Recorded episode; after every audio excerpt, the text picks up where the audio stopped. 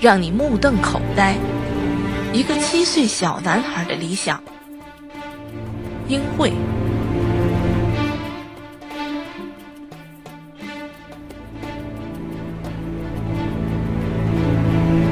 人民报消息：近日，因日本排放核处理废水入海，在中共媒体的一片喊杀声中，国人又被欺骗的又是抢食盐，又是砸店，更是又哭又闹，寻上吊，气恨力爆，无以复加。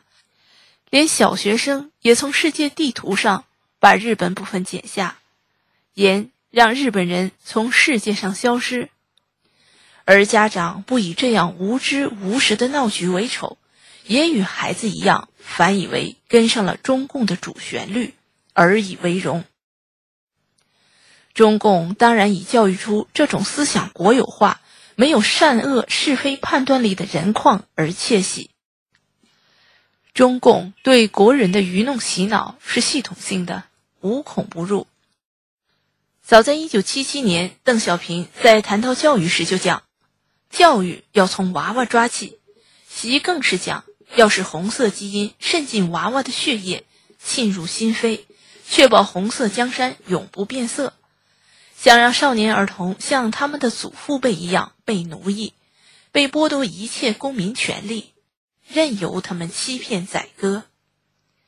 中共对小学生的仇恨教育的效果也多有报道，我自己还曾亲历。那是二零一五年十二月的一天，天很冷，我乘坐公交车，公交车的窗户都结了一层很厚的冰霜，在车里看不到外面，车上的人很多，我被拥挤到面对最后一排座位的位置，对面坐着一家四口，外公外婆和两个男孩，大的十一二岁，小的七八岁的样子，我站在他们对面。小男孩很活跃，一会儿站起，一会儿坐下，嘴里不停地说着。一会儿说他感觉坐在火车上，火车正在飞跑；一会儿说他感觉坐在轮船上，轮船在上下起伏。因为觉得孩子可爱，我一直微笑着注视这两个男孩。大的男孩让小弟安静，别闹人，小的哪里肯听。过了一段时间，大男孩站起来去看是否要到站下车了。小男孩急忙身体倾斜，用手用胳膊罩住哥哥的座位，不让别人坐，并说他要给哥哥占着这个座位。他外公外婆阻止他，并说马上要下车了，让别人坐。我坐了过去，与小男孩说。你很富有想象力呀，上几年级啦？二年级，他答。好好学知识，将来当个设计师或艺术家吧。我说。我想杀人。小男孩说。什么？我说。我的理想是杀人。小男孩郑重其事地说。我急忙说。杀人那可不好，那不是犯罪吗？剥夺别人的生命，罪孽深重啊！小男孩说：“我要杀日本人。”车停了，到站了，小男孩一家下车了。我的心冷冷的。党国的仇恨教育、仇恨炒作、仇恨引导、仇恨语境。仇恨无所不在，充斥在新中国的土壤里。日韩印非、美国、欧盟等等，只要不是共产同盟，没有表态赞成他，都是中共仇恨的对象。曾有个帖子：早晨起床，党说恨韩国；上午，党说恨日本；中午，党说恨美国；下午，党说恨菲律宾。晚上党又说恨加拿大，反正也管不了那么多了。党说恨谁就恨谁吧。不敢想象，当这样的孩子长大以后，在学校里，在社会上会做出什么样的事。这绝不是危言耸听。二零一二年，在党诱导下的一次抵制日货运动中，一九九一年出生的河南人蔡阳，二零一二年九月十五日用一把 U 型锁致一名西安的丰田车主终身瘫痪。人们称蔡阳“无脑爱国者”。蔡阳被判十年有期徒刑，并赔偿受害人二十五万元。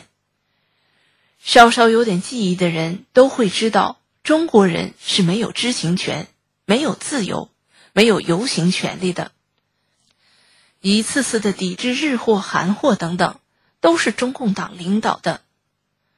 游行中，党肆意酿成了一个个惨案，给多少受害人带来生命财产损失，给家庭带来无尽的灾难，而行凶者只是被党利用，党并不给买单。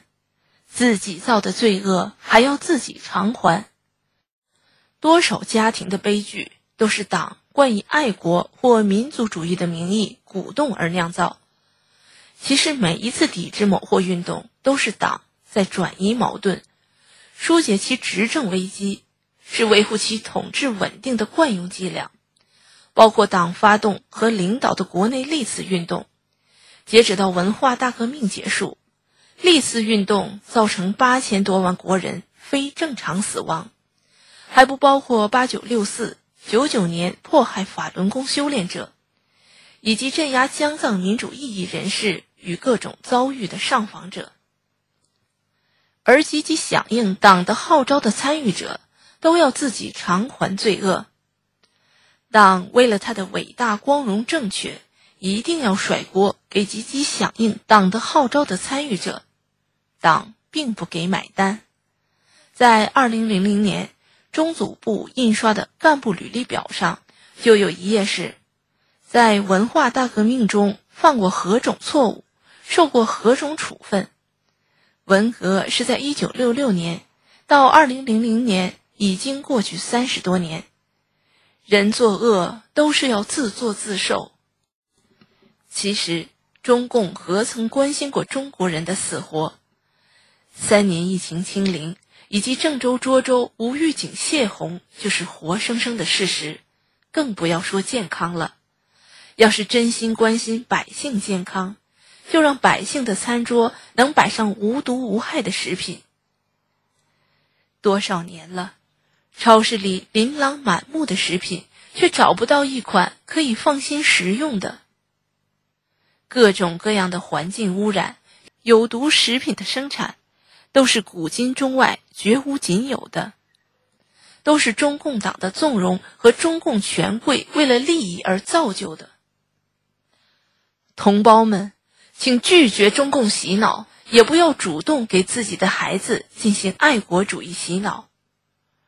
中国人连个公民都不是，只是中共的囚徒。中共治下的信奉马恩列斯的国，不是我们炎黄传统的国，请拒绝被中共绑架去抵制日货、抵制韩货等等，抵制哪个，都害的是同胞。唯一要抵制的是中共，不要让中共的仇恨教育把孩子导入歧途，要防止孩子成为蔡阳。